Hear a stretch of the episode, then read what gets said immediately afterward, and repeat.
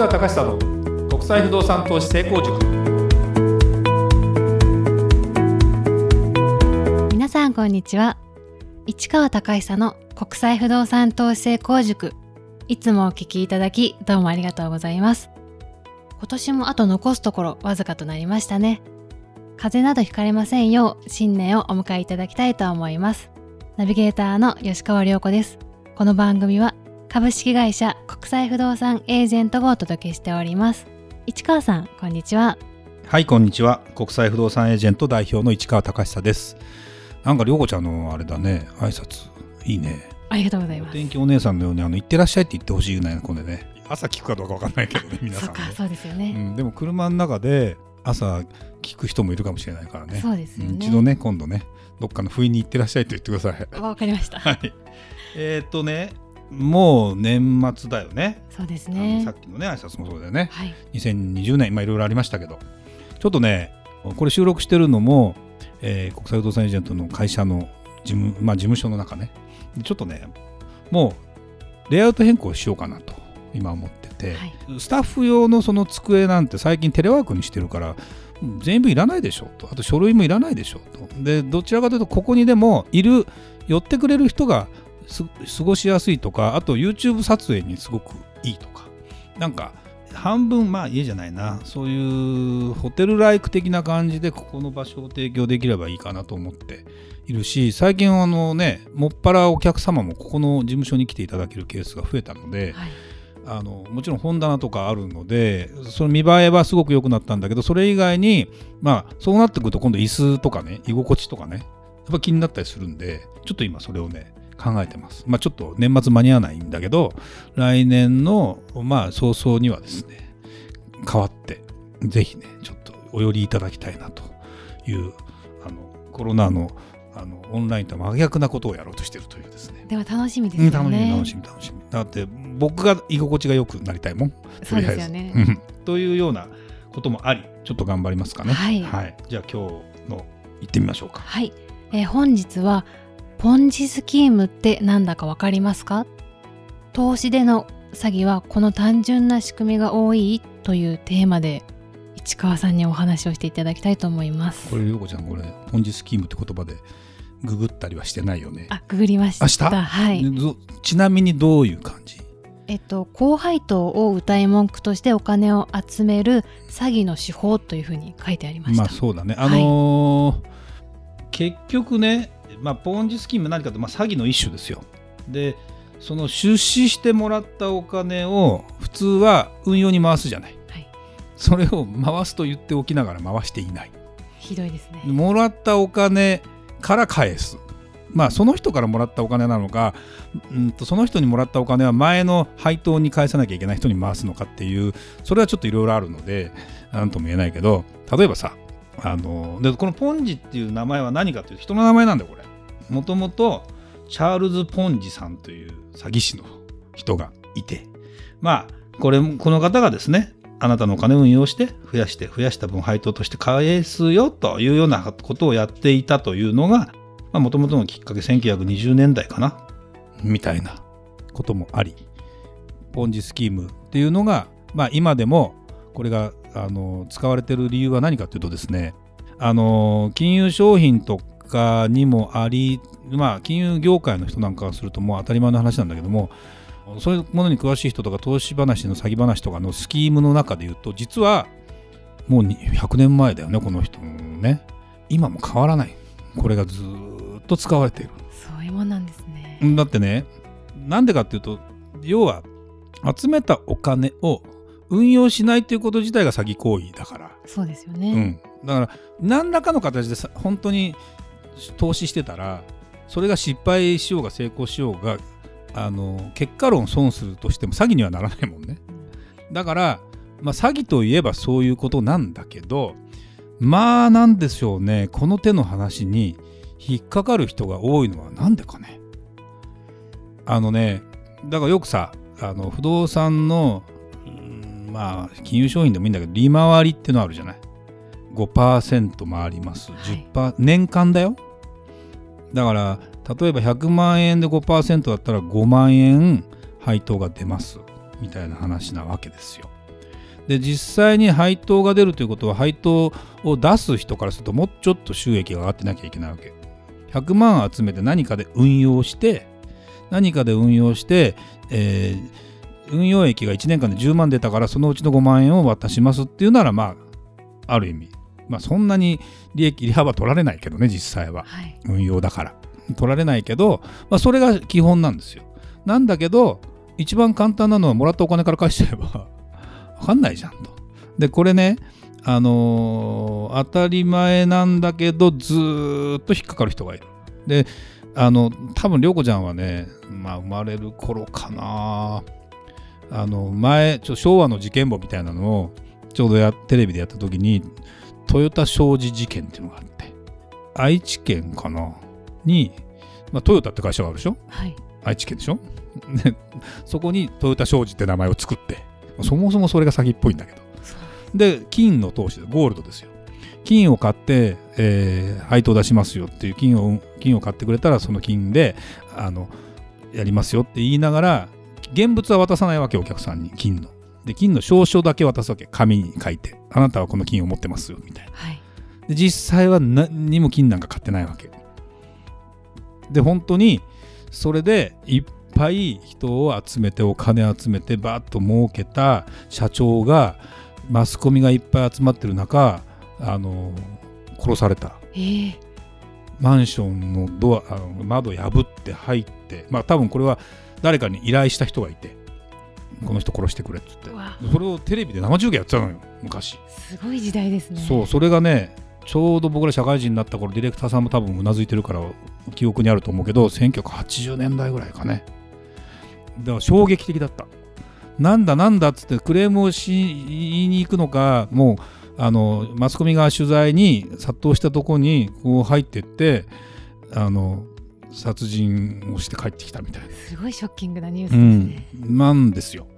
ででねまあそれが結構あってそれも結局はポンジスキームなわけ単純に。で今でも配当をしてるしてないっていうところで言うとあの要はもらったお金から返すわけ。例えば年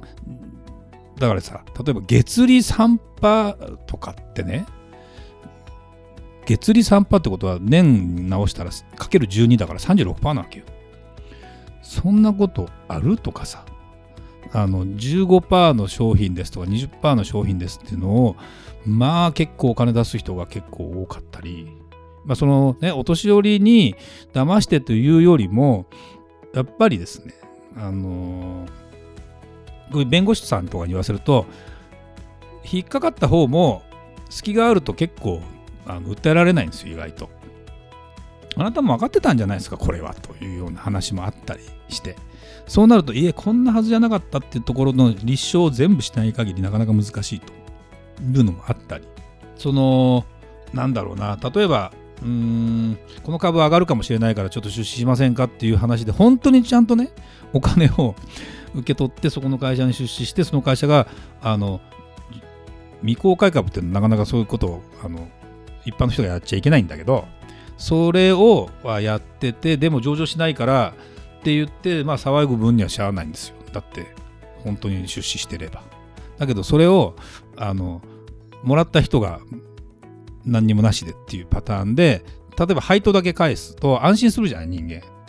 最初結構ちゃんと返ってくるわけよ配当が。そうなんですね。そう。そうするとなんだこれってちゃんと運用してるじゃんみたいな。信じちゃいます、ね、信じちゃう。だけど実際蓋開けてみたら自分の元本が全然何の保証もされてないからそんな紙切れ書いたって分かんないじゃない。っていうのはあのもうあるあると言ってしまうとそれっきりなんだけどもあるわけですよ。でね不動産も実はこれがねまたねややこしくて不動産って例えば買うこの物件買いましょうって買うじゃない？であの僕なんかはいつもこれは当てにできないよって言ってるのが利回り保証ってやつとかを言うじゃない？で利回り保証で本当にお金が返ってきて見てくださいよ。気にしなくなるでしょ。そうですね。本当にこのお金さって運用されてんの？と。どっかから返し自分が出したお金から返してくれてんじゃない？ででも登記されてればね登記されてれば自分のものになるじゃん。不動産って。だから安心するじゃない。だけどねこれがまた不動産の場合は別にポンジスキームじゃないんだけど値段が正しいかどうかがわからない。要は田舎のもうボロい物件を買った。で配当だけちゃんと返している。で実際にリフォームしますからと言ってあと蓋開けてみたらリフォームしないで全然ボロアパートだった。例えば1億円が2億円出してもらって残りリフォームしてきれいにしてその間も配当も全部出し続けるからって言って。で実際に2年ぐらい経った時に、まあ、あるきっかけで物件を調査してもらって見に行ったら何にもきれいになってない。っていうケースあったからねこれ現実問題。去年ぐらいの話をこれ。そうなんですね。その会社潰れたけどね実際。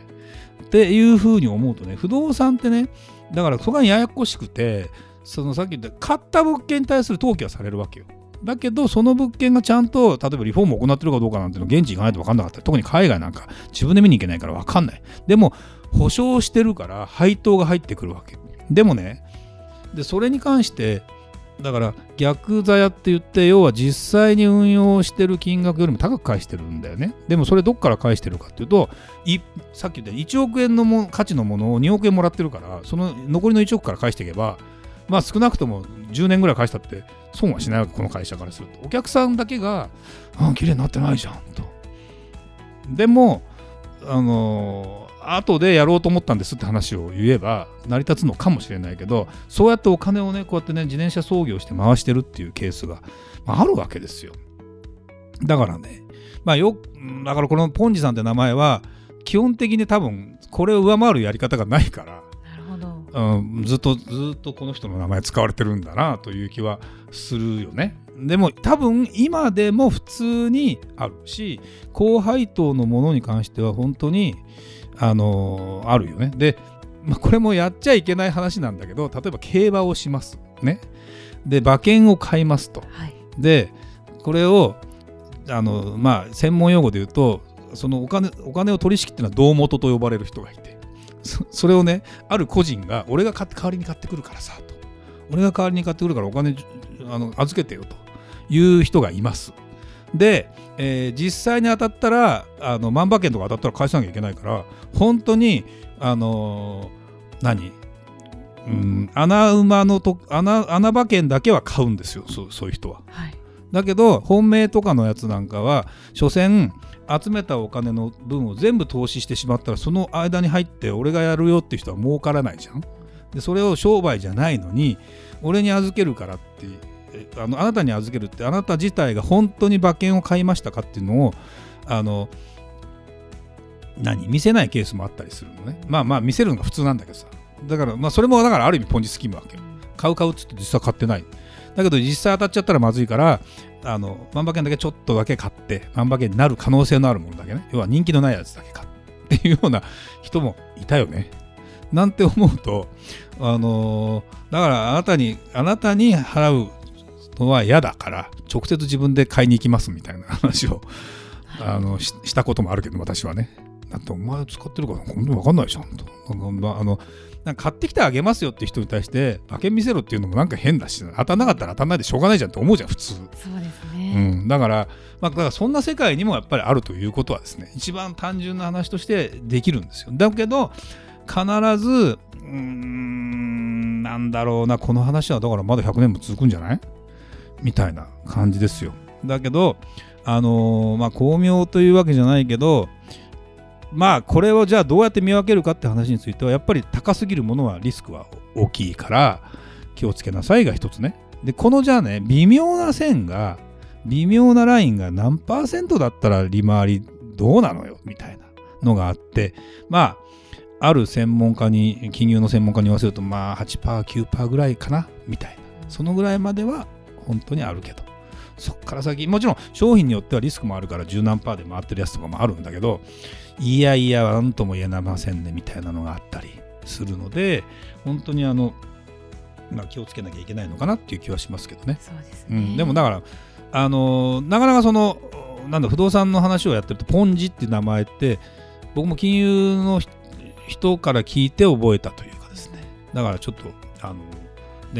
涼子ちゃんも覚えてくださいよせっかくだから。ですね、うん。このきこれを機会に、うん、そうあのーねポンジうん、ポンジスポンジじゃないけどみたいな感じで、うんね、覚えていただければいいかなと。そうですね。はい皆さん、はい、覚えていただいて詐欺に気をつけていただければと。年末詐欺になったらね、大変ですもんね。はい、ありがとうございました。それではまた次回お会いしましょう。ありがとうございました。ありがとうございました